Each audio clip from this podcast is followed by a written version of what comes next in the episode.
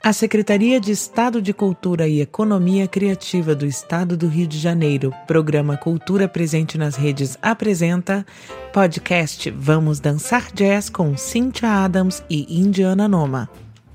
Sejam muito bem-vindas, bem-vindos e bem-vindes em qualquer lugar do mundo ou do espaço ou do tempo em que vocês estejam. Eu sou Cynthia Adams. Eu sou Indiana Noma e vocês estão no podcast Duba Duba Du. Vamos dançar? Jazz. Hum, a gente está hoje terminando cinco episódios da nossa saga musical, saga histórica, saga é, tentando linkar vocês com a dança relacionada ao jazz. Ou seja, a gente está chegando ao final do nosso podcast, cinco episódios que a gente lançou aí para vocês curtirem desde o blues, a música de cinema, uh, os loucos anos 20, né? A gente fez uma saga aí para vocês curtirem um pouquinho e hoje que a gente chega nesse nosso último episódio, ela, a minha queridíssima Cynthia Adams, que é a dançarina da parada aqui, porque eu não entendo nada de dança, só entendo do jazz, a dança é por conta dela.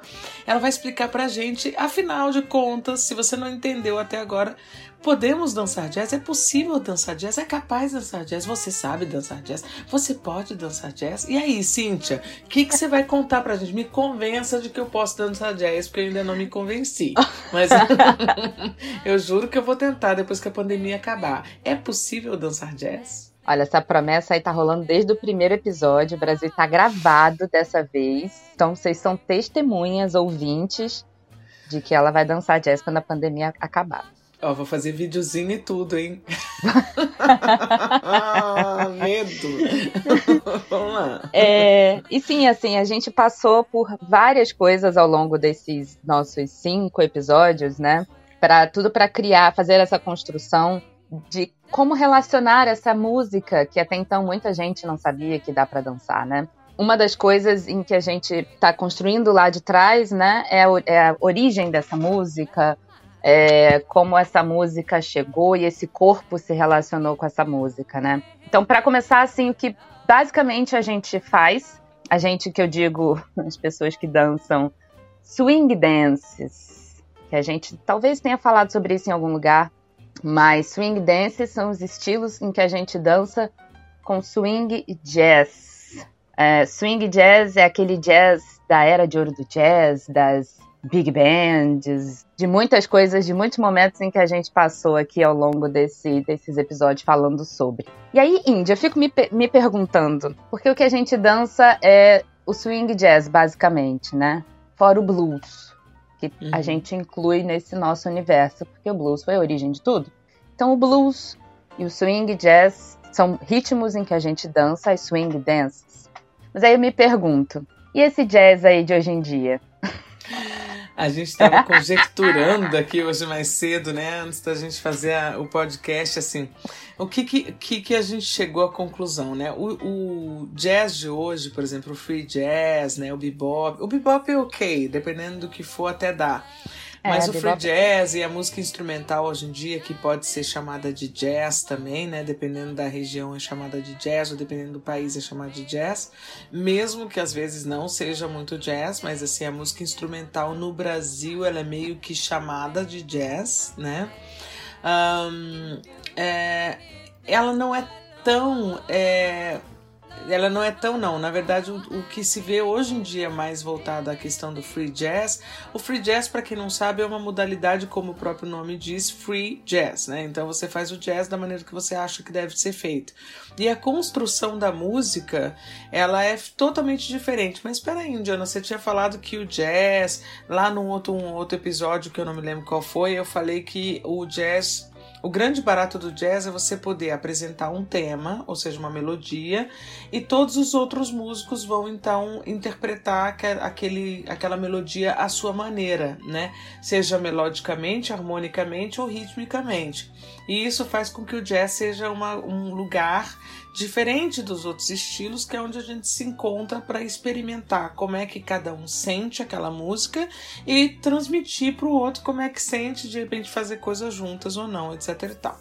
Enfim, o fato é que o free jazz ele já é mais louco ainda, porque você tem um, um, um encadeamento harmônico que pode ou não ser combinado e os músicos estão tocando em cima como eles quiserem. Então isso é muito doido, né? É uma experimentação muito bacana. E isso para dança não funciona para dança a swing dances, né?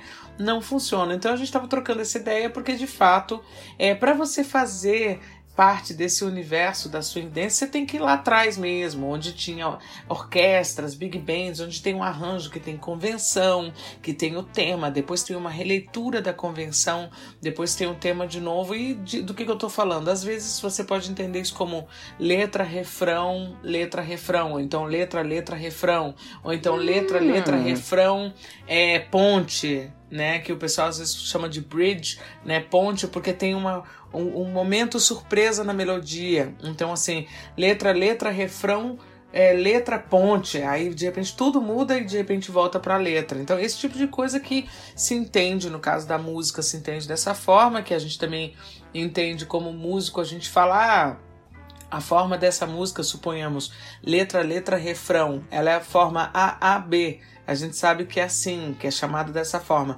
Ah, e se tiver uma ponte? Ou a gente chama de ponte ou a gente chama de ser. Então isso pode ser pensado dessa forma. E nas swing dances, isso é muito característico, até porque às vezes, o, pelo menos ao meu ver, né, Cintia, me corrija se eu estiver errada, é, em cada vez que volta, por exemplo, tem um A, A, B, é, existe uma possibilidade de mudança do A para o B daquele passo, de dar uma evolução. E eu percebi que quando tem uma ponte, quando tem uma bridge, um C, alguma coisa assim, ah, parece que aí é que o dançarino dá uma pirada geral, né? Ele, aí é que ele fala, é agora ou nunca, é aquele famoso, é hora daquele salto em cima do Patrick Swayze, né? Assim, aquela cena clássica, né, do Dirty Dancing do filme. É exatamente isso. Na hora que é, vai dar aquela ponte, aquilo ali ela faz, tá fazendo aquilo em cima da ponte, ou seja, é o grande momento, o grande momento de dar aquela é, aquele salto mortal na música, né? E isso acontece na swing dance também, às vezes numa modulação, às vezes num arranjo, num ser, uma ponte da, da orquestra. Então é bem, tem que ir lá atrás. A música atual não é muito convidativa à dança, né? Era isso que a gente estava falando. Fora da, da, da, desse momento em que a gente está para o público, você tinha me explicado com essa sua voz maravilhosa sobre convenção, sobre como um exemplo de convenção de como poderia ser. Só para os ouvintes, porque, por exemplo, para eu digo, e aí agora é minha vez, é, eu digo porque eu só fui entender. A gente já teve essa conversa, eu e a Indy, né, em, não só um pouco antes agora da gente começar, mas em outro momento, sobre essa parte da convenção, e eu só entendi quando você exemplificou. Porque uhum. a gente falar, né, do A, A, B, A, B, para mim até fez sentido, e eu vou explicar logo em seguida por quê, mas para quem esteja ouvindo a gente, talvez seja uma pessoa que acabou de chegar nesse universo, o que, que é essa convenção? Convenção. A gente, eu vou nós. falar em termos assim, a gente não vou falar como músico, porque de músico para músico a gente faz um outro podcast, né? Assim, mas, Exatamente. Assim, Aqui a gente está pra... falando para todo mundo. Exatamente, para todos nós entendermos, convenção é uma coisa que todos os músicos de repente vão fazer juntos. Então a gente faz uma convenção é, numa parte da música. Então, por exemplo, um, um, uma música, uma convenção bem conhecida que as pessoas identificam bastante. Um, o tema do Chick to Chick é Heaven, I'm in heaven, and my heart beats so that I can hardly speak. Esse é o tema né, a melodia principal. Só que antes dessa melodia principal existe uma apresentação que pode ser chamada de introdução, mas essa introdução poderia ser, por exemplo, uma pequena melodia qualquer é, antes do, da, do tema da melodia principal. Porém, quando você pega uma big band e você junta aquele monte de instrumento e faz uma melodia arranjada e que essa melodia se repete em algum lugar lá no meio da música ou no final, ela é uma convenção. Então ela é um lugar que é só daquela, daquele momento especial e que te leva a, um, a uma outra a um outro lugar da música. Então, por exemplo, você faz é, a introdução do para parararapá, para parararapá, para parararapá, todos os instrumentos fazendo isso juntos, cada um na sua voz, cada um no seu registro, fazendo a mesma coisa, e aí entra Heaven, I'm in Heaven, ou seja, apresentando o tema, é como é uma introdução convencionada que vai é, dar entrada ao tema. Então isso é super interessante porque lá no meio da música ela pode acontecer de novo, ou então pode acontecer uma outra convenção. Então qualquer coisa que de repente todos estão fazendo juntos, isso é o que a gente chama de convenção. Ou, na linguagem chula dos músicos, a gente chama de cachorro porque são todos todo é quanto mais cachorro tem na música ou seja quanto mais convenção mais a gente tem que prestar atenção em fazer todo mundo junto. Então às vezes você vê também uma partitura que é muito cheia de convenção aparece aquele monte de nota preta junto parece um monte de cacho de uva. Então ou a gente chama de cachorro ou um monte de cacho de uva. Então isso é uma coisa para vocês saberem o que acontece. São tantos instrumentos fazendo a mesma coisa que parece um monte de cacho de uva.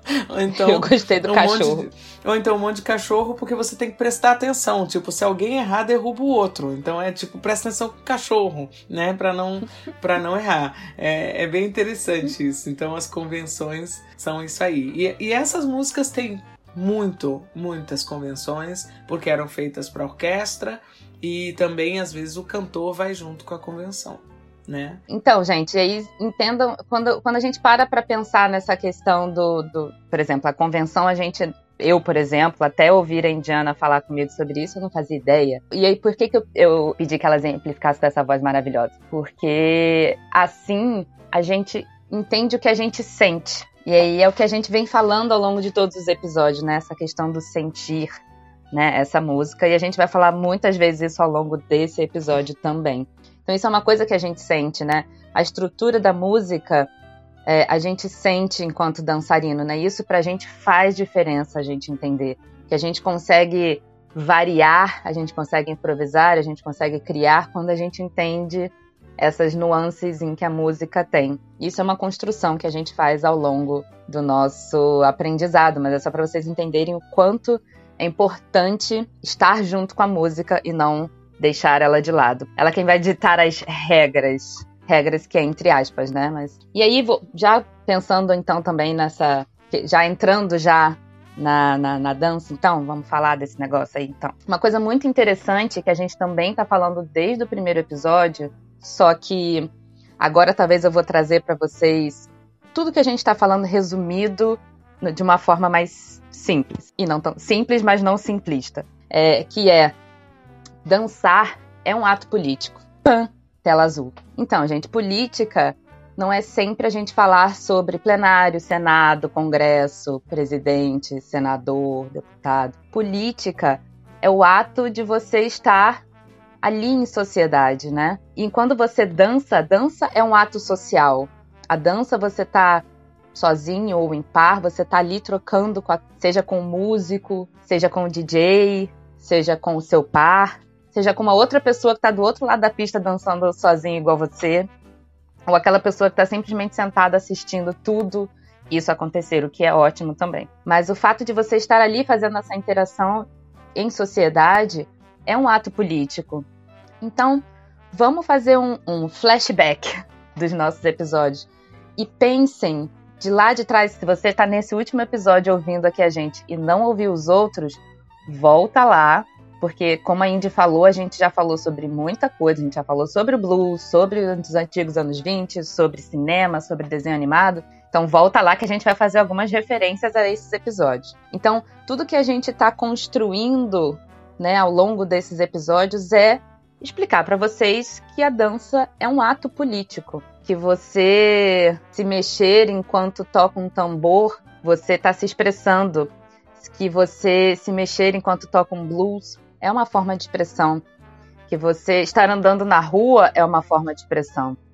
Né? E é um movimento em que você faz esse seu corpo. Então, eu queria começar falando sobre dança desse lugar. Esse lugar de você se expressar, de você trazer o seu contexto para aquele momento. Assim como a gente trouxe um contexto para vocês ao longo de todos esses episódios. É, é, você colocar o seu contexto, a sua vivência dentro da sua dança é, e colocar a sua personalidade também dentro dessa dança, tá? Então você colocar a sua personalidade, você colocar a sua hum, expressão, a sua vivência agindo é você estar inserido nessa sociedade e dentro de uma sociedade. E é muito interessante pensar, começar pensando nesse lugar, e aqui a gente já está começando a falar de fato. Eu vou trazer os estilos de swing dance, mas é interessante a gente já começar a pensar nesse ato, né, Indy? É, a música também tem esse lugar de, de ser um ato político, né? É, quando a gente começou falando lá atrás, né, que o nosso papel aqui era desmistificar, principalmente no âmbito brasileiro, o fato de que o jazz virou uma música elitista, virou uma música é, para um certo grupo social se afirmar como sendo intelectualmente superior, como sendo emocionalmente, culturalmente superior a alguma coisa a partir de um estilo musical que na verdade tem origem no gueto, né? e que no mundo inteiro é visto como música popular. A música popular italiana, além da música folclórica, ela é o jazz. A música popular na Alemanha é o jazz. A música popular nos Estados Unidos é o jazz. Quer dizer, não, não existe isso, é, essa discriminação, né? Além do, no caso aqui na, na América Latina isso é bem forte e aqui no Brasil mais ainda. E por a gente ter contado lá atrás a história do surgimento do, do jazz a partir. Aliás, eu nem sei se eu cheguei a passar sobre falando sobre isso. A gente ficou ensaiando de falar sobre a questão do surgimento do, do jazz no Brasil, da lenda, né? Relacionada a como é que o jazz surgiu. Eu acabei não contando essa história, mas eu vou não, contar mas agora. Era para esse momento, era para agora. agora. A coisa é tão estranha, gente, só para vocês terem uma ideia. No Brasil, o jazz, ele chega antes, no, ah, ele chega no final dos anos 20 no Brasil, através do Nordeste, das colônias que foram feitas lá em cima, Rio Grande do Norte, é, lá pelo também é, do Recife, né, e também do Ceará, onde tinham as bases, né, das, das é, que estavam sendo montadas, inclusive pré-guerra e pós-guerra, também teve muita influência do jazz lá da música americana, tinha muito por lá. Então o que acontece? A música, o jazz, ele chegou no Brasil pelo Rio São Francisco, no, no, Nordeste. E quem não acredita nisso, eu tenho provas, entendeu? Do meu pai tocando. É um flautim, né? Que o pessoal chama de pife, né? Uma flauta pequenininha. E depois tocando clarineta em 1935. A gente está falando de muitos anos atrás com ele tocando, eu tenho a foto, ele tocando bateria na Tupinambá Jazz Band. E isso já existia, entendeu? Quero essa foto iPad. na minha mesa, hein? eu te mando por e-mail, entendeu? Essa foto é fabulosa. E olha só que interessante. Ele morava lá no, Rio, no, no na beira do Rio Corrente, afluente do Rio São Francisco, que é lá no interiorzão do, do da Bahia tá numa cidade chamada Santa Maria da Vitória. Pense, num lugar que mal aparece no mapa, entendeu? E lá o jazz chegou pelos navios a vapor. Ou seja, a gente está falando do nosso Rio São Francisco sendo o nosso Rio Mississippi, lá nos Estados Unidos, né? Chegando lá naquela cidade de 1935 em Santa Maria da Vitória, onde o baterista da Tupinambá Jazz Band, que era um menininho de 10 anos, ganhou dos pais que eram abastados, né, uma bateria nova. E eis que chega no navio a vapor, naquela cidadezinha que só tem uma praça, um delegado, um policial e essas coisas assim, e chega então uma grande encomenda para esse menino da banda da Tupinambá Jazz Band.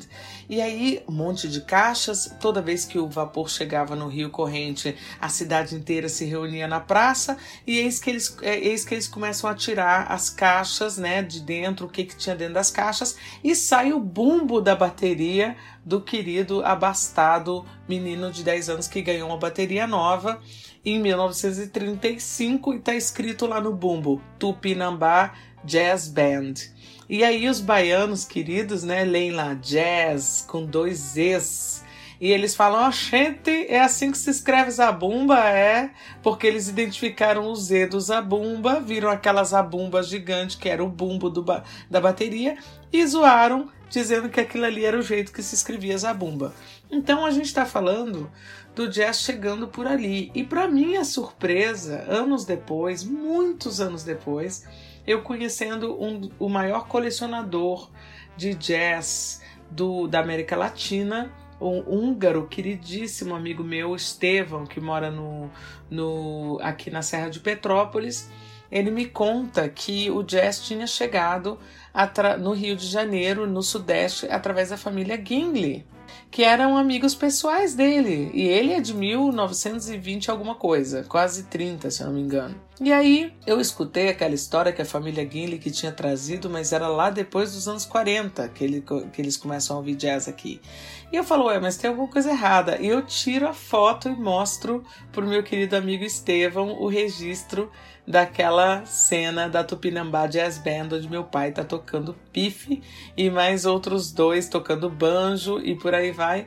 E aí ele fala: Meu Deus, isso aqui é histórico. Eu falei: Pois é. Então saibam vocês que o jazz ele chega muito antes do que a gente pensa. Não foi pela elite do Sudeste, foi pelo Nordeste, lá pelas nossas colônias que foram feitas lá no, no, no Nordeste, descendo pelo Rio São Francisco. Então isso é muito importante a gente entender por que, que a gente está desmistificando. Além de ser música de gueto, ela vem lá do Nordeste, no, pelo, entra no, no Brasil pelo Nordeste, só para vocês terem uma Meu ideia. Meu país, Nordeste. pois é. e, e só uma curiosidade também, que tem uma história da origem do nome jazz. Duas, na verdade. Eu vou falar duas das que eu li fazendo essas pesquisas, né? Uma é bem rápida, que jazz, é, em alguma língua que eu não me lembro agora, é, de alguma tribo africana, jazz significava coito. Para quem não sabe o que significa coito, por favor, busquem no Google. E um outro era que jazz era escrito, era J-A-S-S, porque vinha do jasmine, que era um perfume, uma marca de perfume muito famosa entre as prostitutas da, dos anos 20. Olha! Que era Jasmine. E aí era jazz com dois S. A partir do momento em que começou a fazer muito sucesso, mudaram para jazz com dois E's para ter o mesmo som, mas porque jazz também, se você tirar o J, fica S. E aí eu também vou pedir para pessoas que estejam nos ouvindo que busquem no Google Tradutor o que significa S. A-S-S. E aí uma outra coisa também que você estava contando um pouco antes da gente começar, Indy, sobre a, essa questão política da música também. Sim. Ah, eu comecei e, não, e, me perdi na história. Sim, na verdade é o seguinte, o, eu estava ouvindo justamente um, né, participando de um festival agora em que uma professora foi muito sábia. Ela me relembrou, né, a importância da arte, não do entretenimento, a importância da arte. Por quê? Porque o entretenimento qualquer um faz. Você pode fazer entretenimento de qualquer, de qualquer forma, de todas as maneiras possíveis. Mas a arte, ela tem um papel. Ela tem um papel político, porque afinal de contas, se vocês forem analisar por uma questão uh, muito simples, muito objetiva em relação ao mercado musical de hoje, o Brasil ele está sendo é, nesse momento desses anos 2020, né, a gente está entendendo que o cenário musical a que se refere a um, um, como, como o mercado da mídia é, vende o nosso mercado musical, é, a gente só tem três estilos no Brasil: axé, sertanejo e gospel. Né? São os três estilos que existem. Sendo que, para a mídia, né? Que tem um interesse muito grande em massificar as coisas, ou seja, fazer com que as coisas sejam massificadas e que histórias como, por exemplo, o, os povos originários brasileiros que tem aí o coco, o boi bumbá, ah, os ritmos que são muito mais antigos, o maculelê, todas as origens né, indígenas é, que você tem também de forma muito forte, até mesmo lá no Rio Grande do Sul, por exemplo, eles não deixam acontecer isso, porque no Rio Grande do Sul tem é, a, man a manutenção das uh, tradições né, gaúchas, por exemplo, através dos grupos de referência, centros de referências que eles fazem, que eles têm em tudo quanto é cidade, em tudo quanto é bairro. Tem um onde se aprende as tradições gaúchas para que sejam perpetuadas. E isso é como se não existisse essa cultura no Brasil, é como se não houvesse coca, é como se não houvesse o boi bumbá, é como se não houvesse o, o tambor de crioula. São tantos jongo. estilos, né? O jongo, como se isso não existisse, como se não fizesse parte da nossa cultura. E aí, quando eu vou lá para fora e começo a explicar o que é música brasileira, a única coisa que se referem é ao samba ou a axé music, a bunda music, né? E entre outros estilos, assim, que são esses que a gente está vendo que são mega massificadores e que fazem com que a nossa sociedade não precise pensar sobre as origens, onde é que estão aqueles povos que detêm esse conhecimento, como é que eles não têm voz, por que, que eles não têm voz, por que, que eles são esquecidos, porque não há interesse político em chamar atenção para aquilo ali, né? Então é, uma, é um, um desafio para o artista ele assim como a Cynthia é, em resgatar a dança, o jazz, a dança no jazz a partir da história que ela conta, né, pela própria dança, é também meu desafio a partir do que eu canto, né, e por aí vai. São todos os, os, aqueles artistas que buscam essa, essa, esse resgate cultural, eles têm se empenhado muito na arte. Não estou querendo dizer que quem faz gospel, sertanejo e axé não seja artista. Não é isso. Pelo contrário, o sertanejo de raiz ele resgata uma coisa extremamente importante também, originária, que conta histórias, conta folclore, né? A gente tem aí Almir Sater e todos os outros uhum. antigos também, que são maravilhosos. Mas qual é o interesse de um de uma mídia manter só três estilos que são altamente massificadores e que fazem com que você não precise pensar. Essa que é a questão. Ou se você tem que pensar, você está pensando em quê? Bunda music, cerveja, vamos encher até cair, beber, cair, levantar e por aí vai. Então, tudo isso, quando você se posiciona contra uma mídia massificadora, você, e de uma maneira inteligente, não precisa ser através de revolução nem nada, mas assim, você pode também fazer revolução se você achar inteligente, não é um problema. Ou pode ser uma revolução intelectual, não importa, como você achar melhor. Mas você pode fazer uma, um embate pacífico através da arte, ou então principalmente aquele que desperta consciência através da arte. Então é isso que a gente vai trazer. Olha, o jazz é popular, olha, o jazz tem origem negra, olha, você tem direito a ouvir jazz, olha, sabia que é legal você é, ouvir jazz sem ter que estar tá mega chique, arrumado, em é, cheio de, de travas para poder ouvir ou dançar jazz? Quantas pessoas já foram no, não foram no meu show dizendo, ah, eu não fui porque eu achei que tinha que estar tá muito chique. E eu falo, oxe, não tem nada disso não, no meu show não é assim não essas coisas que tem que cair por terra. E é isso que a gente veio trazer para cá e encerrar hoje o nosso podcast contando, mas principalmente a Cíntia contando, então, como é que a gente pode mostrar através do nosso corpo que a gente pode vencer essas barreiras e também fazer um ato político com a nossa dança. É, eu só vou pegar um gancho e falar sobre essa questão do, do estar arrumado ou não, né? Se você pensa, ouso dizer, e aí posso estar errada, mas ouso eu dizer que a maioria dos ritmos, se você vai para um forró, você não pensa muito na roupa que você vai. Se você vai para um samba, você não pensa muito na roupa que você vai. Se você vai para um, uma roda de jongo, até, que foi o que a gente estava falando, a não ser a saia, uhum. você não pensa muito na roupa que você vai.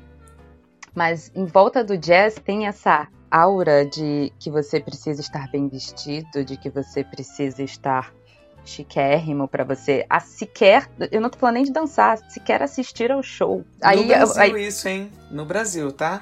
É, a gente não tá falando de fora do país não, a gente tá falando de aqui dentro.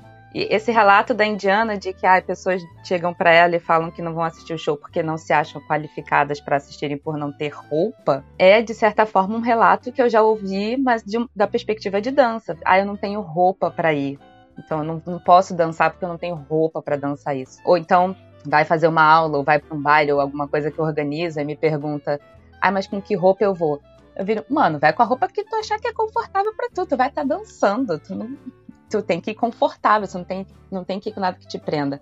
Mas existe essa aura e aí eu não sei se é um pouco do que a gente falou do boom que teve, né, do, do, dos loucos e dos antigos anos 20, né, que era muito isso, né, era muito estilo, você tinha que ter estilo, você tinha que estar vestido daquele jeito para você se sentir pertencente àquele lugar, ou se era porque muitos negros que participavam desse movimento naquela época só tinham aquele momento para se vestirem bem, para estarem bem vestidos, para usarem o melhor terno que às vezes eles compravam num lugar num brechó, mas era a melhor roupa que eles tinham, o melhor jeito de se vestir. Pode ser por esse momento, né? E vem essa essa histórica de lá de trás, né? Mas uns tempos mudaram. Você não precisa estar tá super bem vestido. Tem, tem uma coisa que me vem à luz aqui, Cíntia, que é o seguinte: uhum. é, o Brasil ele passou por um por um processo que endossa essa crença a partir de um certo momento, que é o seguinte: uh, o Brasil é, vem de uma origem, de repente começa a se falar de samba. Estou falando do Brasil Sudeste, tá? Começa a falar de samba. Samba tem origem ali em Ramos, né? Tem ali origem aqui no, na, na Pedra do. É, como é? Praça 11. Na Praça 11, né? Pedra do Sal, etc e tal. E aí, de repente, num certo momento, vem a bossa nova. E a bossa nova, ela é o oposto desses lugares. Ela surge em Ipanema, ela surge, surge na Zona Sul, numa elite branca, né? E aí, de repente, Tom Jobim, na sua genialidade maravilhosa, conquista os ouvidos no exterior, né? É endossado como a bossa nova é o novo jazz do Brasil. Pronto. Aí vem a coroa de tipo jazz é de gente branca. Entendeu? É. Aí é que tá a questão. E não é, entendeu? Na verdade, o jazz já existia no Brasil. É isso que a gente tem que lembrar. O jazz já existia, já acontecia no Nordeste, já acontecia no Brasil, já acontecia em outros lugares, né? O choro é, se inspirou muito no jazz também, né? Então a gente tem muitas, muitas é, influências, né? Daquilo que se escutava nas rádios, das cantoras do rádio que também já tinham escutado jazz no rádio. Então, assim, tudo isso já vinha acontecendo. A gente tem Elisete Cardoso, a gente tem várias outras cantoras, Áurea Martins, negra na rádio, cantando e por aí vai. Mas de repente recebe-se esse estandarte: olha, a bossa nova é o jazz do Brasil. Que na verdade nada mais era do que dizer: olha, a bossa nova ela tem uma pegada harmônica e é por isso que ela é considerada o jazz do Brasil, porque tem uma forma harmônica próxima à do jazz. Não é por conta de uma questão eliti elitista ou coisa do gênero, é porque a construção dos acordes da bossa nova tem influência no jazz, ou eh, se não tem influência no jazz, é, né, os, os, amantes do João Gilberto que me matem agora, mas eu estou dizendo o seguinte, que existia uma... Um, o João Gilberto foi inédito, sim, ele foi inédito, mas os acordes que foram utilizados e o encadeamento dos acordes eram tão difíceis quanto o jazz mais rebuscado lá nos Estados Unidos ou mais. Então, por isso que foi determinado, ou é, determinado não, mas foi é, dito então que a bossa nova é o Brazilian Jazz, né, o, o jazz brasileiro, porque era tão difícil quanto executar um jazz complexo. Essa que era a questão. É, e aí, se você for pensar, por que que era? Porque era quem podia bancar passagem. Naquela época, gente, não tinha YouTube, não tinha tinha mal rádio e eu nem sei se a rádio daqui a rádio daqui pegava a transmissão de lá. Não sei. Não. Então, para você impor, importar material, importar discos, para você viajar para curtir esse tipo de ritmo, para ter contato com esse tipo de ritmo, tinha que ter dinheiro. Tinha que ter dinheiro. Aí é que tá. Ou vinha pelos colonizadores lá atrás, ou pelas pessoas que estavam se mesclando à nossa cultura lá no Nordeste, né? Ou vinha das famílias ricas, como de fato aconteceu com a família Gimli depois que ele, o Jorge Gimli, trazia LPs para cá, porque ele ia para os Estados Unidos com frequência e ele trazia um monte de disco. E ele foi, inclusive, uma das pessoas que mais contribuiu com o acervo de rádios como a Tupi e por aí vai, né? Assim, foram várias rádios que se beneficiaram beneficiaram também de discos graças a essas pessoas que traziam é, de fora essas, essas, essa, é o que hoje em dia a gente chama de relíquia, mas que na época era o que se ouvia, né? Os LPs e fitas e etc e tal, né? Fitas de rolo e por aí vai. É isso, gente. Então é, entrou-se nesse lugar, mas não quer dizer que a gente tenha que ficar. E de novo, a gente volta para o começo desse episódio e para todos os outros episódios. Depende de que contexto em que você está inserido para você se vestir ou se portar, enfim, né? para você ter que se preocupar com, com que roupa que eu vou usar para ouvir um show da Indiana, hoje em dia você não tem esse contexto mais de que você precisa estar vestido de determinada maneira para você assistir um show da Indiana. Exatamente. Tá? Então, contexto, gente. Contexto é importante para tudo. É, e aí, uma outra coisa é: shows de jazz também são, no geral, mais caros. Os da Indiana nem são, não. Mas a maioria tem festa de jazz que são, são mais caros. Mas olha que são. Tem, tem um porquê Mas já tocou nisso. na Lavradio de graça. Então tá já, bom. já. Mas tem um porquê nisso. Na verdade, assim, uma coisa, justamente por ser um estilo musical que exige um estudo maior né? Do que, por exemplo, o rock. Eu, não, eu, tô, eu sou roqueira de, de plantão, tá, gente? No fundo, minha alma é roqueira, todo mundo sabe disso. Quem me conhece sabe. Mas os encadeamentos harmônicos, eles são muito mais complexos no jazz do que, por exemplo, no rock, do que, por exemplo, em outros estilos.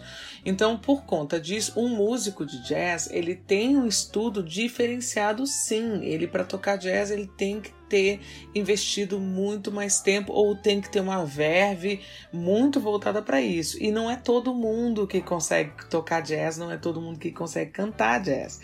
Então os preços são mais caros sim, entendeu? Porém, Uh, isso aqui no Brasil é surreal. Até os, os, artistas estrangeiros estranham o preço que chega o show deles aqui quando eles vêm para cá. Eles não entendem. Eu já conversei isso pessoalmente com o George Benson, tá? Que é um grande cara, que ele não acreditou no valor do ingresso dele aqui, por exemplo.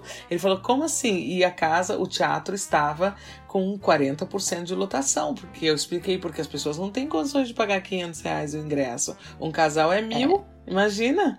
E ele não entendeu não nada, entendeu? Então por quê? Porque lá fora eh, você gasta 100, 100 dólares e olha lá, 80 dólares para você entrar já é muito, entendeu? Uhum. Então, assim, é, é, é, essa viagem que a gente tá falando. Brasil acorda, entendeu? Para com isso, entendeu? Não, não, não dá pra gente querer popularizar uma dança com um ingresso a 500 reais. Que não vai dar. E eu, eu entendo toda a questão do estudo, né? Mas aí é que tá esse é o ato político. Existe um porquê de botar esse preço lá em cima, que é para manter isso num lugar lá em que, cima, que é lá em cima e que não é para ser lá em cima. É por isso que a gente está com esse podcast aqui para criar minhocas na cabeça de vocês e botar vocês para pensar. A gente só quer causar discórdia. Vamos lá. Seguindo. É, bom, então, e a gente já só fechando esse ciclo, então, por favor, gente, não se preocupem com que estilo você vai, só vai. Isso para o show da Indiana, para evento de Lindy Hop, para tudo. E aí, falando em evento de Lindy Hop, agora a gente vai entrar de fato nas danças propriamente ditas dessas swing dances, né? É, então, como eu falei lá no começo, swing jazz é o estilo em que a gente dança. Tem bandas atuais, mas as músicas que a gente dança são muito mais são muito mais do tempo de lá de trás. Mas existem bandas hoje em dia que fazem isso. Tem Gordon Webster, tem George G Orchestra, tem Preservation Hall. Tem bandas que fazem isso hoje em dia, mas ainda são influenciados por aquele ritmo que foi criado lá atrás.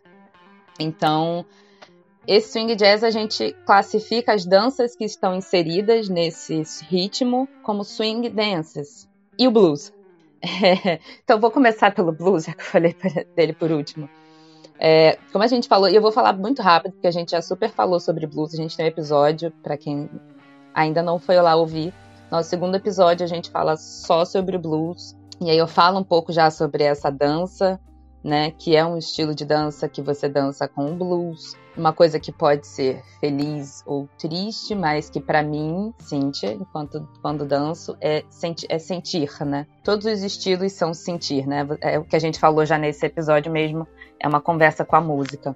Mas o blues para mim tem uma coisa mais introspectiva em algum lugar ali, né?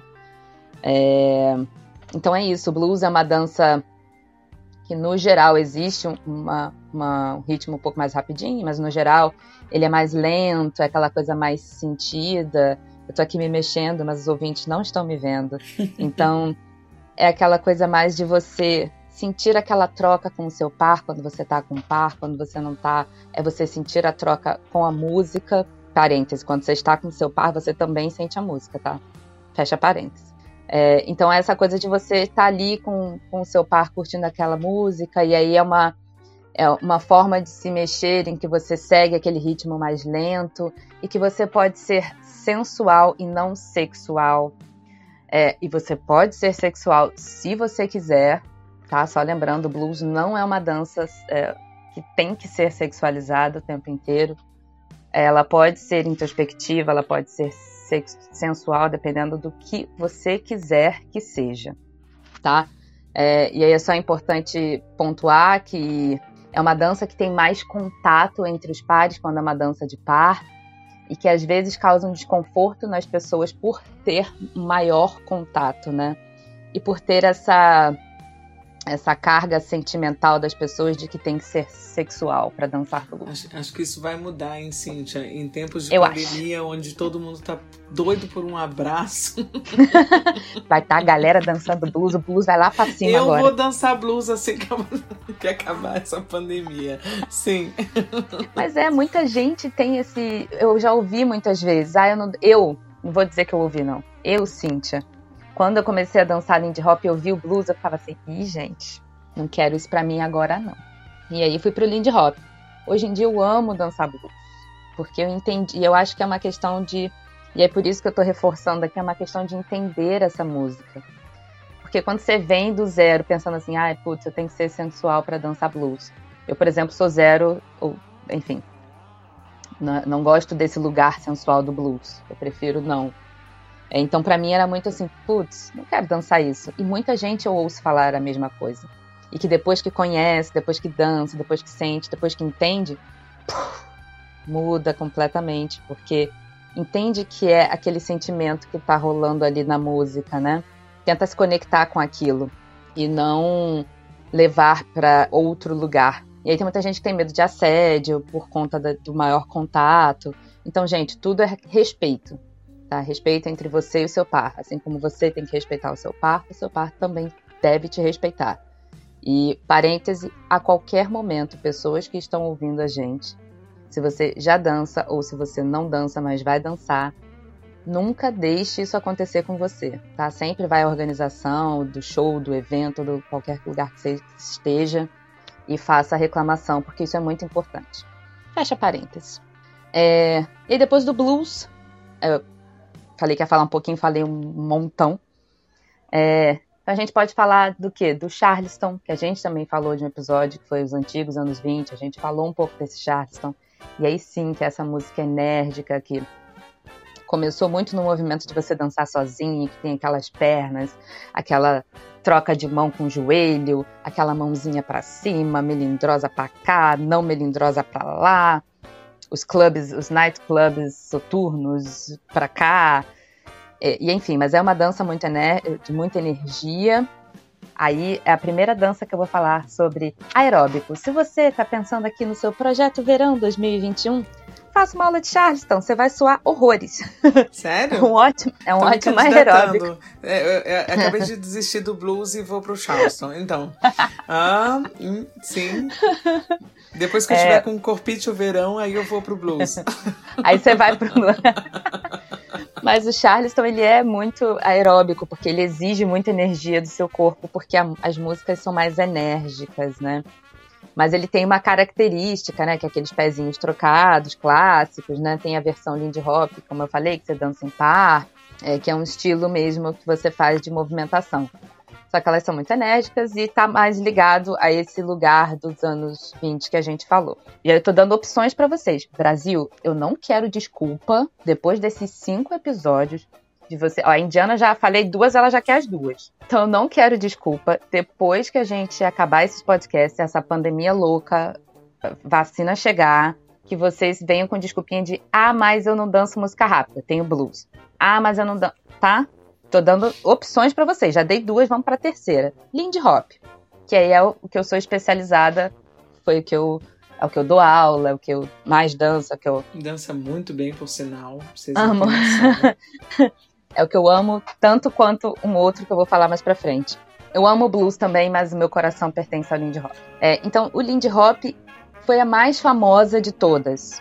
Foi a que rodou mais o mundo. Uh, é porque o Charleston entra num outro lugar. Mas por incrível que pareça, o Lindy Hop é, é o que as pessoas mais conheceram na época. É, teve a sua origem no final dos 20, início dos 30, então ainda pegou aquele Harley Renaissance que a gente falou lá atrás. É, é uma dança também que tem muita energia, mas não tanto quanto o Charleston, porque é uma dança que você pode é um ritmo, aliás, que você pode dançar com velocidades diferentes, desde o mais lento, não blues ainda, mas desde o mais lento até o muito rápido.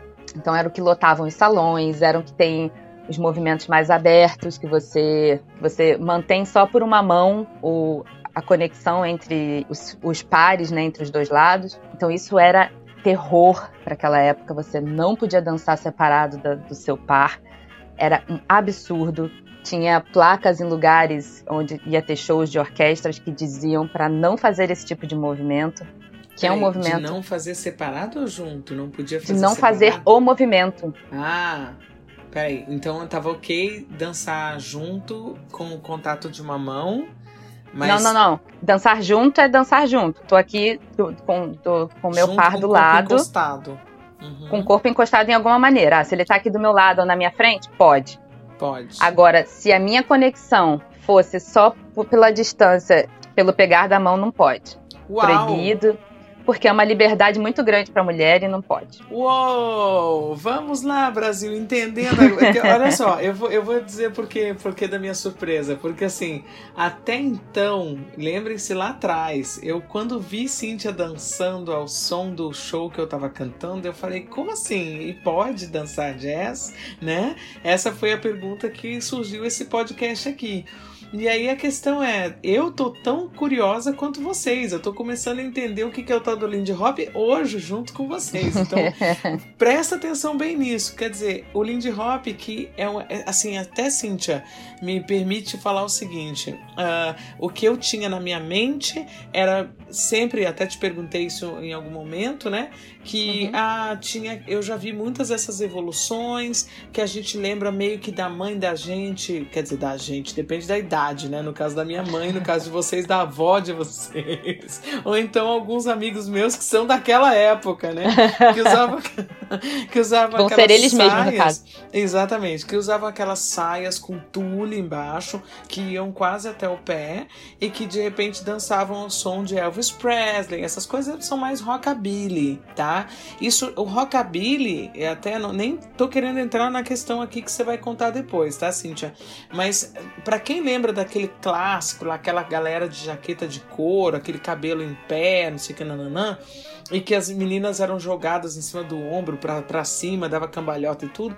Isso tudo é uma evolução tardia do Lindy Hop. O Lindy Hop já fazia isso há muito tempo. Agora uhum. imagina isso, final dos anos 20, surgindo isso. Você sai do Charleston, das, das, das melindrosas, e de repente você vê mulher sendo jogada para cima e para baixo, e lembra daquela história que a gente contou, que assim já tinha até mesmo uma exposição de corpo também, né, maior, porque era uma uhum. coisa revolucionária nos anos 20. Então, Cíntia, é, explica, quer dizer, essa agora eu não sabia, quer dizer, o fato de você estar. Tá distante do seu par, conectado apenas pelas, apenas pelas pontinhas dos dedos das mãos ali, para poder fazer rodopios, etc e tal, era pode. uma questão de dar muita liberdade à mulher. Gente, nós sobrevivemos a isso, quer dizer, nossas avós sobreviveram a isso. Para vocês pai... verem, Brasil, como é Uau. é política. Chocada, chocada, é, chocada. Então existe um movimento, por exemplo, que chama swing out, que é você começa fechado, que é você do lado do seu par, né? Então você tem seu ombro está encostando no seu par, seu corpo lateral do seu corpo está encostando no seu par. Então você está do lado do seu par, né? E aí você começa o movimento dessa posição. Quando você termina, a pessoa que está dançando com você está de frente para você com a distância do seu braço conectado com a mãozinha braço da outra pessoa. Então tem toda essa distância entre você e seu par. Dois metros de distância. Por aí. Então imagina, ok, e aí a gente vai chegar num lugar onde. O que, que aconteceu quando a pista estava muito cheia? Mas até então era um movimento que não podia existir essa separação. Não, não existia até então danças em que os pares se separavam por tanto espaço. Então tinha lugares em que isso era proibido, é, por questões de ter essa liberdade gigante e tudo mais, mas existia. Então o Lindy Hop tá nesse lugar, gente, sendo político, tá bom, amores? E aí a gente fala um pouco do Savoy, a gente falou do Savoy lá atrás, Savoy Ballroom foi um salão que existiu em Nova York. Se eu não me engano, ele foi removido em 1950, alguma coisa, se eu não me engano, eu posso estar errado. É, ele foi removido, hoje em dia é uma é, uma, é um conjunto habitacional que está ali ocupando o espaço. E quando eu digo removido, foi porque foi retirado para a construção desse, desse conjunto habitacional, né, para a modernização. Como eu falei, a gente vai voltar em alguns momentos nos episódios anteriores. Tem um episódio em que a gente fala sobre a ida dos brancos para Nova York, né, lá no Harlem Renaissance, para curtir aquela cultura negra ali que estava fervendo mas que em alguns lugares eles não podiam estar convivendo com eles. Então existiam salões tipo Cotton Club, onde era só para brancos curtirem a cultura de negros, e existiam salões tipo Savoy Ballroom, onde sim tinham negros e brancos eh, ocupando o mesmo espaço. Mas era uma ocupação de mesmo espaço onde os negros eram entretenimento e os brancos eram quem estavam ali para assistir. Os negros usavam crachazinhos escritos professor ou que podiam dar aula, e aí, enfim, é porque às vezes existe uma romantização em volta do Savoy Ballroom e eu também quero desromantizar isso daí. Foi um salão Sim. incrível, várias pessoas começaram a dançar por culpa do Savoy. É, os dançarinos assistiam os outros dançarinos dançando, tentavam imitar e assim foram surgindo novos movimentos, né? Não existiam aulas, né? Existiam olhar o outro, tentar aprender, fazer alguma coisa diferente e ali seguindo. E aí para eu vou pedir para o nosso editor colocar aqui um exemplo de uma música que a gente dança Lindy Hop. É, lembrando que é um, um, swing jazz, né? E aí eu vou pedir para o nosso editor colocar aqui a música do Benny Goodman, que chama Down South Camp Meeting. É, essa música foi a música onde um dos pioneiros do Lindy Hop, pioneiros não, né? Mas uma das figuras mais icônicas do Lindy Hop, que é o Frank Manning, fez o primeiro movimento acrobático. Então essa é a música que eu pedi pro nosso editor botar aí para vocês ouvirem um trechinho.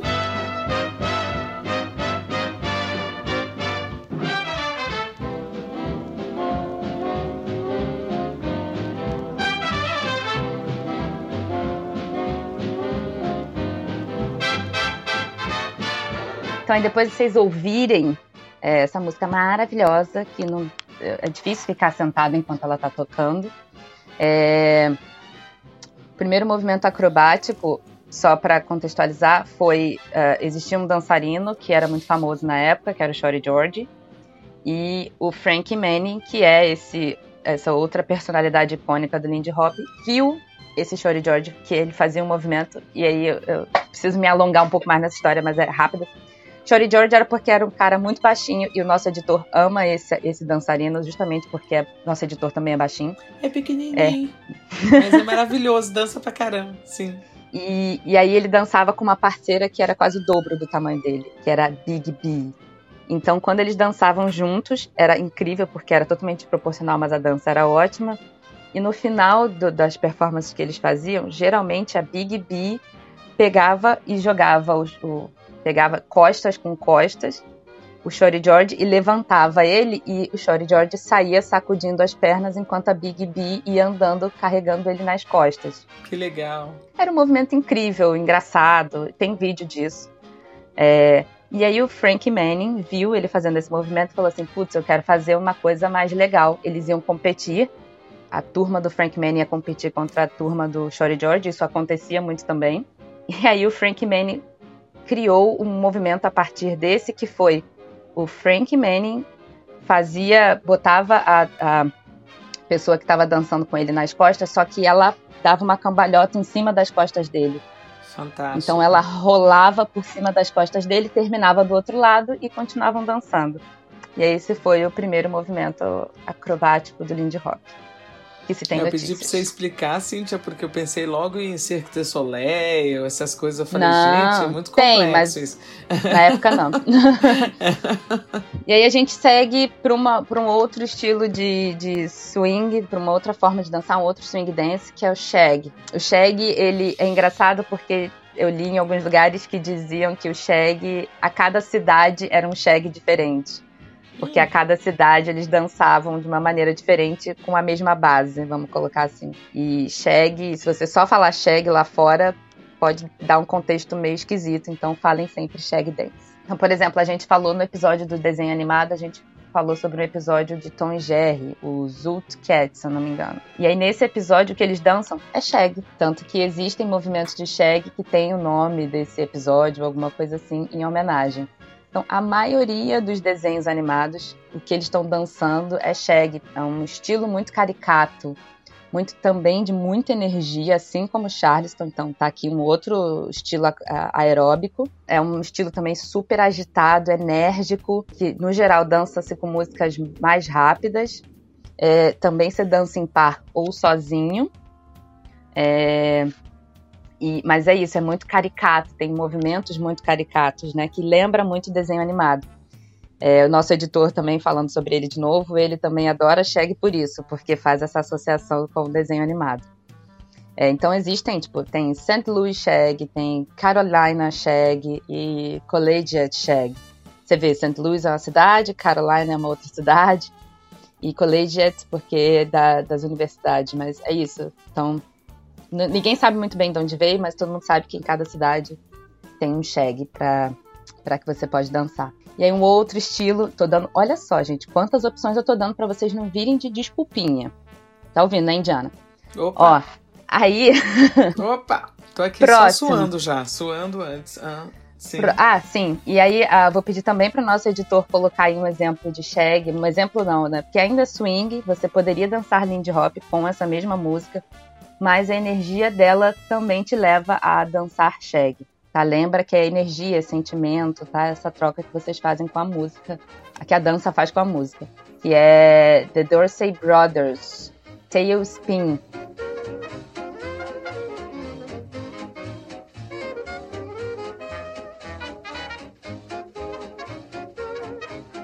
Você tá falando, ah, essa música dá para dançar Lindy Hop e dá para dançar Shag.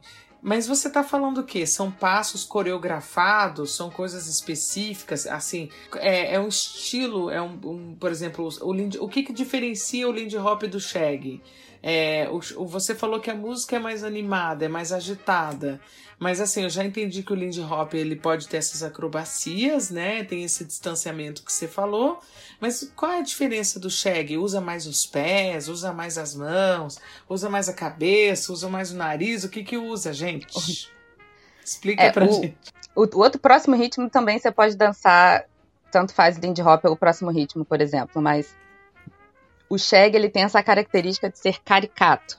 Então, você também pode fazer posição aberta, como o Lindy Hop, né, que é esse distanciamento que eu expliquei, né, que a conexão fica só pela, pela mão. Ou você também pode fazer em posição fechada. Mas o caricato que você fala é o jeito mais engraçado de dançar. É... Você, vai, você, faz comédia enquanto você dança, é tipo isso? É, é, é. É porque no Lindy Hop Dá, mas no Lindy Hop, você, quando você faz, quando você pensa em caricato, em comédia, aliás, dentro do Lindy Hop, são movimentos. Aí você pensa em movimento Isso. específico. Dentro uhum. do Lindy Hop seria movimento específico, ou fazer uma careta enquanto está dançando com a pessoa. Okay. Dentro do Lindy Hop são coisas que você acrescenta, são é, como é, são criatividades que você acrescenta. Então é uma cara, é um sim, é pegar sim. o tênis e fingir de telefone. Ok, ok, ótimo de entender. E o Shag? Isso dentro do Lindy Hop. O Shag, uhum. ele é caricato. Ah, que você, você olha e você diz assim, eles estão dançando, é lindo, eu adoro também. Eu vou dizer que eu adoro todos, não vale. Mas é, é caricato e é, é divertido você ver. E você, para mim, pelo menos, eu sou igual ao nosso editor. Para mim, sempre remete desenho animado quando eu vejo o Shag.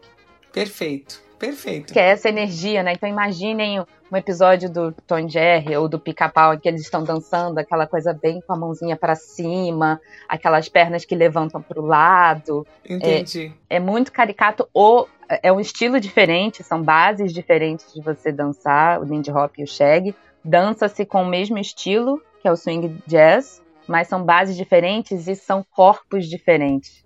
Perfeito. Então no Shag é essa coisa caricata e no Lindy Hop você coloca o caricato.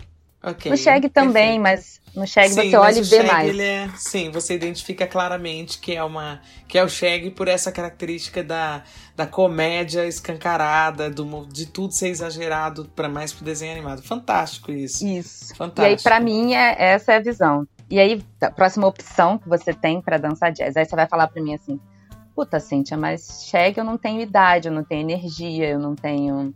Não quero dançar, não quero, não quero ser aeróbico, porque o Shag, assim como o Charleston, também é aeróbico, porque exige muita energia de você. E aí você vai me dizer assim, ai, mas eu não quero dançar blues, porque eu não gosto muito também desse negócio muito ali lento. E aí existe um outro estilo que eu vou trazer para vocês, que é o Balboa que aí também tem as suas vertentes dentro, tem o Pure Ball, que é o Balboa puro, Balboa Swing, o Balboa também tem os seus estilos dentro, são só alguns de é, é, mais detalhes, né, mas a base no geral é a mesma.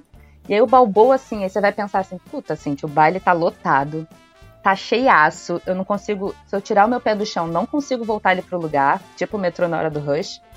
Como é que eu vou dançar aqui aberto? Como é que eu vou fazer um movimento aberto em que eu fico longe do meu par, só conectado com a mão? Miga, não vai dar não vai rolar. E outra, não quero fazer esse negócio de shag, não, que é muita energia. Então a gente entra no balboa. Tô te dando essa opção. Você pode fazer um balboa. A base continua sendo. A base é outra. Então, Lindy Hop é uma base, blues é outra base, Charleston é outra base, shag é outra base e balboa é outra base.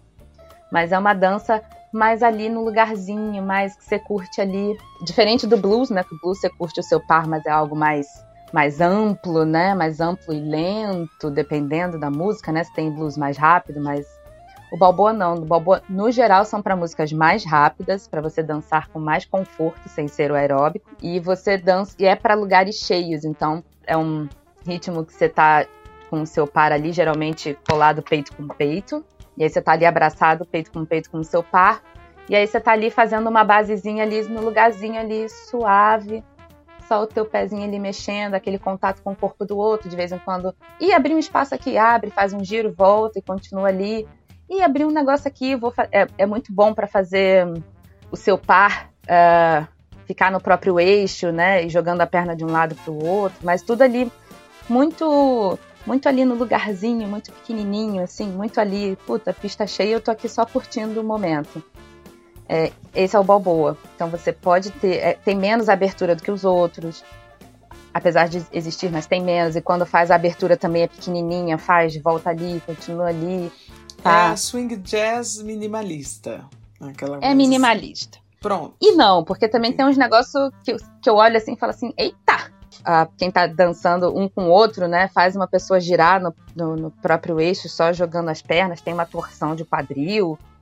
Mas é mais minimalista no sentido assim de estar tá ali pequenininho, pan, ocupando o mínimo uhum. de espaço possível. Mínimo de espaço. Esse é o balboa. Show de então, bola. Então também, aí você pode usar o balboa para dançar música rápida, para dançar com a pista cheia, tá? Ó, tô acabando com as desculpas. E aí, uh, os nossos dois últimos, e eu prometo agora que eu estou acabando, que é o Boogie Woogie. E o Boogie Woogie a gente já tá indo pro final da, dessa era do jazz, né? A gente já tá chegando lá no rock and roll, no rockabilly, no Bill Harley and His Comets, se não me engano esse é o nome da banda. A gente já tá chegando lá, né? Então é um estilo que, que, tem muito piano, pega uma variação de piano do blues, alguma coisa assim. Já é aquela, já é uma mudança que você ouve e fala assim, hum, isso é rock ou isso aqui é jazz? Aí você fica meio que na dúvida, é ali que você vai encaixar o boogie woogie. E aí assim como e o Charleston, é mais enérgico também. No woogie você mexe muito os pés, então é o pé que tá ali, é como se o chão estivesse pegando fogo e você mal conseguisse colocar o pé no chão. É o meu Uau. sentimento quando eu tô no woogie. Porque o corpo não mexe tanto, mas os pés mexem e às vezes numa velocidade tá ali o pé. Tá Tem ali... o desenho do pica-pau que, que mostra isso, né? Tem o, o clássico, ele dançando com a, a, sei lá qual é o nome Eu acho da que é Winnie. namoradinha. É, e eles estão exatamente assim, do quadril pra cima tudo parado e embaixo tá, a coisa tá louca, né? Acabei de ver É. essa cena na minha mente agora. É exatamente isso. Boogie às vezes tu olha, tu vê só pé. E fora isso, é uma dança muito acrobática. Muito. Se você vê competição de Boogie Woogie, Pra quem quer lembrar dessa cena, é uma é um a gente falou sobre essa cena também que é o, o, o urubu e o pica-pau estão disputando o, a atenção da namoradinha, né, da pica-paua. Tô brincando, não existe esse nome. Da pica-pau fêmea Agora também não dá certo, porque é desenho animado, enfim. E aí eles vão pra um baile e, os- e é impressionante, assim, é muito interessante a trilha sonora desse, desse, desse episódio, é muito bacana. Dei uma olhada que com certeza joga no Google e coloca lá urubu, pica-pau e namorada. Com certeza vai aparecer alguma coisa, né? Que legal, bacana isso, Cíntia. Foi bom ter visto isso na mente agora. Sim, É. siga. E aí o Boogie Woogie é isso, então é um monte de acrobacia também que tem, que aí joga pra cá, joga pra lá, passa por baixo, passa por de cima. E é mais ou menos isso que é o Boogie Woogie. Eu tô sendo bem superficial em todas, tá, gente? É, procurem vídeos no YouTube, coloquem Boogie Woogie competição, Shag competição, existe. Existe um evento internacional de Lindy Hop que a gente diz que é a nossa Copa do Mundo, onde tem vários estilos. Esse ano vai ser online, por exemplo, que é o ILHC, que é o International Lindy Hop Championship. Acho que é isso. Meu inglês é péssimo. Mas é por aí. Procurem ILHC Lindy Hop no YouTube que vocês vão achar. Tem vários vídeos interessantes para vocês verem de todos esses estilos que eu tô falando até agora. E só para acabar, os estilos, se você não gosta de dançar em par, não gosto, não quero, não curto, você pode dançar sozinho, também temos essa opção, Brasil. E temos com fritas também, tá? Se você quiser, pode pedir o combo. Não, tô brincando. É, mas você pode. A minha cara, gente. pra quem não tá, para quem tá só ouvindo, ok, mas a minha cara quando ela falou agora de frio. Foi só pra jogar essa brincadeira. Eu tô numa dieta, desculpa, a pandemia eu ganhei 4 quilos nos primeiros dois meses, ridículo. Entrei numa dieta e a Cintia me vem agora de fritas, aí eu não entendi. Não entendi nada. Eu falei, como assim? Foi eu maldade. quero dançar pra perder peso e ela me vem com fritas? Não, vamos lá, o que, que tem? Mas é que esse último estilo você pode dançar sozinho, assim como o Shag também tem uma opção. Mas é isso, o solo jazz, que aí é um outro estilo que eu sou apaixonada e que também sou especializada. Você dança sozinha. E aí não tem muito o que falar, que aí você mistura esse Charleston que a gente falou, você pode colocar um negócio de Shag também, você- e aí é, é aberto à criatividade. Você pode colocar uns movimentos de passinho, uns quadradinhos de oito. tá aí aberto para você poder brincar, contanto que você, claro, como a gente está falando, né, tem o contexto, respeite ah, e rememorize essas origens, mas sem ser igual, sem ser uma cópia, traga sempre a sua personalidade, respeite o seu corpo. Às vezes o que o corpo de um consegue fazer, o seu corpo não vai conseguir fazer e tá tudo bem, o seu corpo vai conseguir fazer outras coisas incríveis que às vezes aquele corpo lá não vai conseguir. Então, respeite seu corpo, coloque a sua personalidade e a sua forma de, eh, de rememorizar esses dançarinos antigos é sempre assistindo, falando sobre eles, tentando fazer do seu jeito as coisas que você vê pra, desses dançarinos que você quer homenagear. E é interessante, Cintia, até para você, né, antes de você ir lá para os nossos finalmente, mas assim, só para vocês, é, queridos que estão ouvindo, eu me aventurei num baile desses que a turma da Cintia organizou aqui no Rio de Janeiro. Fui eu e meu filho. E a primeira coisa que eu achei extremamente confortável, né, foi o fato de eu estar ouvindo na vitrola, né, literalmente, que eram vitrolas que estavam lá, é, o tipo de música que eu gosto de cantar, que é o jazz. E de repente ter a oportunidade de experimentar dançar esse estilo e ter a oportunidade de assistir as pessoas dançando é realmente uma. Assim, eu não fui como a cantora da banda, como a, primeira vez, né? Dessa vez eu fui realmente para aprender a dançar, não aprendi nada, tá, Brasil? É assim mesmo. Foi a primeira vez, eu e meu filho, a gente se acabou de dançar, mas a gente é realmente, assim, talvez uma outra encarnação a gente venha resolvendo algumas questões, talvez a gente seja mais da salsa, ou então. A promessa tá pandemia, tá feita. Eu vou a promessa tá feita. Forma. Brasil, Brasil tá Isso. tá comigo. Mas o fato é que eu amei poder dançar um estilo que eu amo cantar. E isso para mim foi muito, muito, muito legal. Você tá num ambiente onde as pessoas estão ouvindo jazz e tá todo mundo se divertindo e gargalhando e soltando o corpo e sendo livre.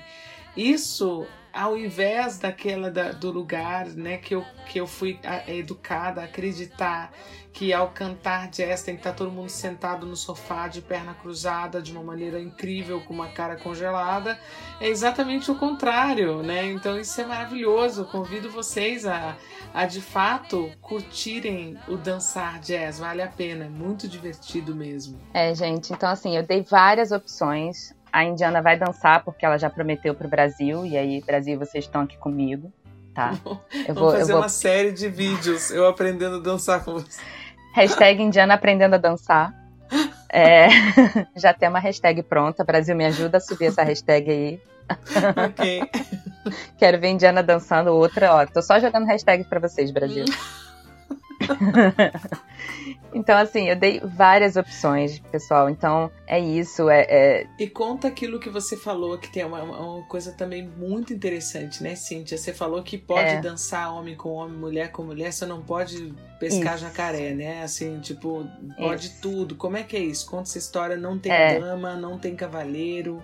É outra história. Conta aí. É, que assim, a gente falou o tempo inteiro, desde lá do começo, sobre liberdade, sobre criatividade, sobre as mulheres tendo esse momento, né, principalmente de liberdade, né, e que o, mais importante de tudo, para mim, eu falo isso quando eu dou aula, eu falo isso quando eu estou falando sobre o que eu gosto, que é dançar, esse ritmo, é, que para mim o que o jazz representa é, é isso, é essa liberdade, é essa, é, é esse, é essa conversa que você tem com a música independente se você está com par ou sozinho. Então, parte desse, dessa liberdade é você não precisar ter uma identidade imposta pela sociedade para você poder dançar numa posição específica. Porque, por exemplo, muita gente não se identifica como mulher, apesar de na certidão de nascimento estar escrito mulher. Muita gente não se identifica como homem, apesar de na certidão de nascimento estar escrito homem. Muita gente não se identifica com nenhum dos dois, são os não binários. Então, assim, é, uma coisa que às vezes a, a dança faz é de colocar você, mulher, olhou, não, mesmo sem você se identificar como, a, sociedade te olha, ah, mulher, vamos colocar como dama que você é dama. Ah, você é homem. Mesmo que a pessoa não se identifique como homem, vai atacar para dançar como cavalheiro. E a gente chega nesse papel de dama e cavalheiro que a maioria das danças de salão tem. Dama é a pessoa que segue, é a pessoa passiva, é a pessoa que espera, é a pessoa que tá ali, né? E que tá tudo bem se você quer isso. Mas se você quer isso, senão não é algo que te imponham, é algo que você tem que querer. E existe o outro lugar, que é o cavalheiro, que é o que impõe, que é o que conduz, que é o que manda, e tá tudo bem se você gosta de estar nesse papel mas que você esteja nesse papel porque você quer e não porque te impõe. É, então, no Lindy Hop, a gente tem muito essa construção, aliás, essa desconstrução, que é não colocar papel de dama e cavalheiro.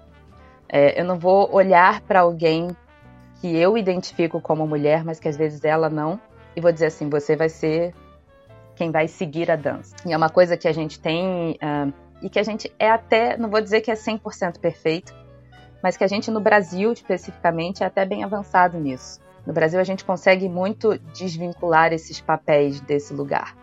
Então, por exemplo, quando a gente começa a dar uma aula, a gente vira para a turma e fala assim: pessoas, quem quer guiar a dança, levanta a mão, independente. E eu sempre faço essa explicação também antes, para a pessoa entender que realmente é independente, que não é. Eu sempre jogo esse contexto e a gente volta para o contexto para a pessoa entender que tá tudo bem. Ela pode seguir, ela pode guiar, ela pode dançar sozinha, ela pode fazer o que ela quiser, sem ter julgamento, sem as pessoas ficarem olhando para ela de cara feia. E isso eu me orgulho muito de a gente estar tá construindo esse papel, porque acho que parte da nossa sociedade hoje em dia precisa dessa desconstrução para entender e ser uma sociedade melhor. De novo, a gente não é uma, um lugar perfeito, não é mesmo, tem muitos problemas ainda mas é algo que a gente está construindo e algo muito legal da gente construir é essa desmistificação. Então, sempre que começa, a gente, eu introduzo com esse contexto de a gente não tem essa questão de, de definir papéis e deixa a pessoa escolher o que, que ela quer.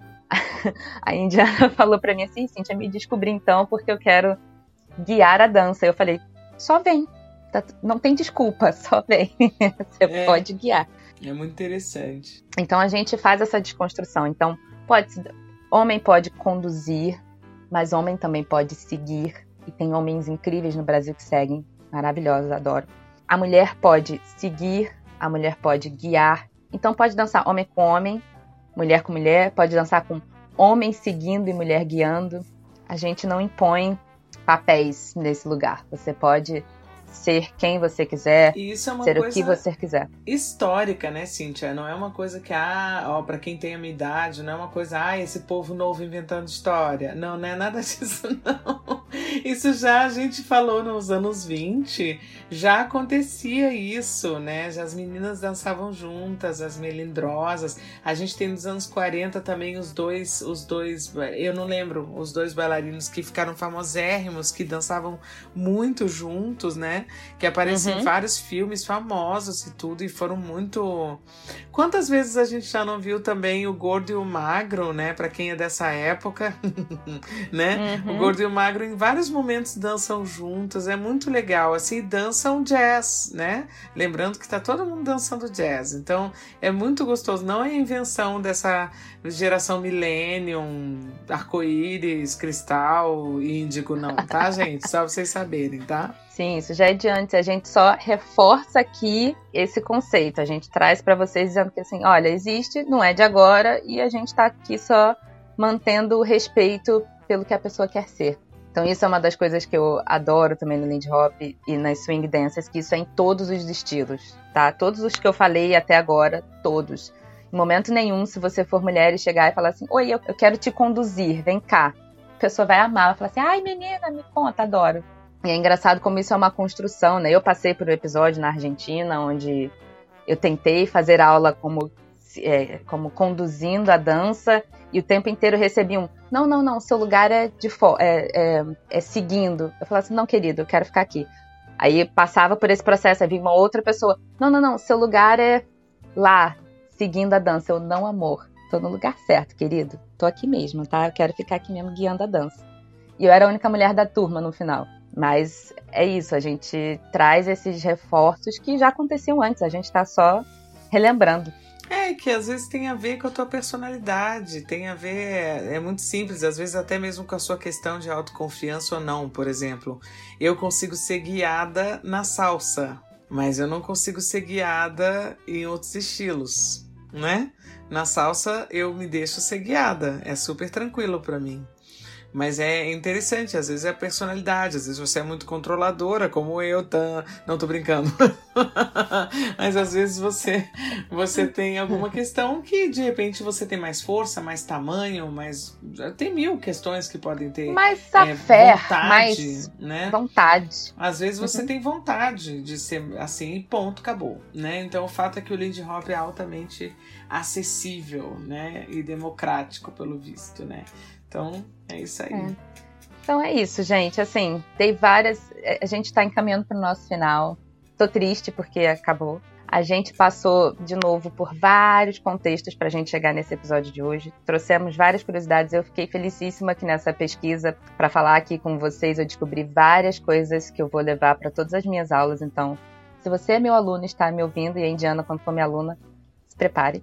E é isso. Eu dei várias opções para você. Agora vocês Dê uma olhada no YouTube para se identificar ou ver qual que você acha mais interessante para tentar, ou tente todas.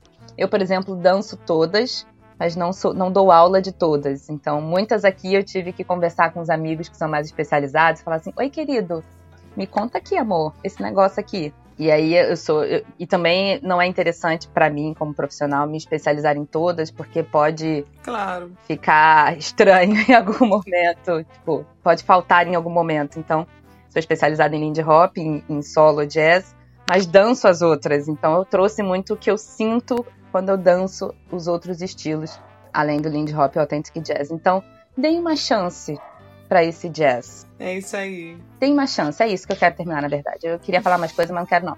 E dei uma chance para todas as outras, dei uma chance pro forró também, pro jongo, pro samba. Mas pro jazz, dá uma. Aqui a gente tá falando, vamos aqui. dançar jazz. Não tem nada de jongo. Vai pensar, jongo não é aqui. A gente vai falar de vamos dançar jazz. A questão é, vocês entenderam? Pode dançar jazz? Pode. Vamos dançar jazz. A gente agradece muito a toda a equipe, né? A Joy, ao Pedro. Nosso editor, nossa divulgação. Exatamente, a gente agradece muito a toda a, a, a, secretaria, né, que fez isso aqui possível, né, do Rio de Janeiro, que fez tudo isso possível Sim. plena pandemia. A gente ganhou esse edital, gratidão para poder fazer, a gente poder aprender tanta coisa também para poder trazer para vocês. E esses episódios aqui, eles também vão estar sendo, eu tô falando no futuro, mas vai ser meio que é, de volta ao futuro 2, né? Assim, é, vocês que estão vendo a gente agora, vocês estão entendendo que na verdade a gente lançou os episódios no podcast primeiro e vocês futuramente vão poder assistir os vídeos, né, desse podcast onde a gente está aqui, lindas, maravilhosas, né, contando histórias para vocês aqui enquanto vocês nos veem, então, de fato, né? Mas o fato é que a gente ficou muito feliz de poder convidar vocês a essas reflexões, né, em relação ao jazz ao que, que é o jazz e a dança, descortinar essa história que para mim foi um choque. Ué, pode dançar jazz? Pode. Então, muito obrigada, Joy, Pedro, a vocês que ouviram a gente. Cíntia, obrigada por tanto aprendizado, viu? Muito bom. Amei. Foi ótima essa troca. Melhor pessoa Foi muito bom. Eu também adorei. Espero que vocês tenham se animado e tenham e tenha e que a gente tenha nesses cinco episódios provocado vocês bastante para vocês procurarem mais e pesquisarem mais é sobre tudo isso que a gente falou. É isso, gente. Espero vê-los em breve no momento de aglomeração para que a gente possa dançar juntos e que vocês tenham se animado é para dançar jazz. E vocês sempre mexendo os pezinhos, vamos dançar jazz junto. Quem quiser vai ter aula comigo lá na Cintia tá? Beijo. Opa! Tchau, tchau. Beijo, Brasil.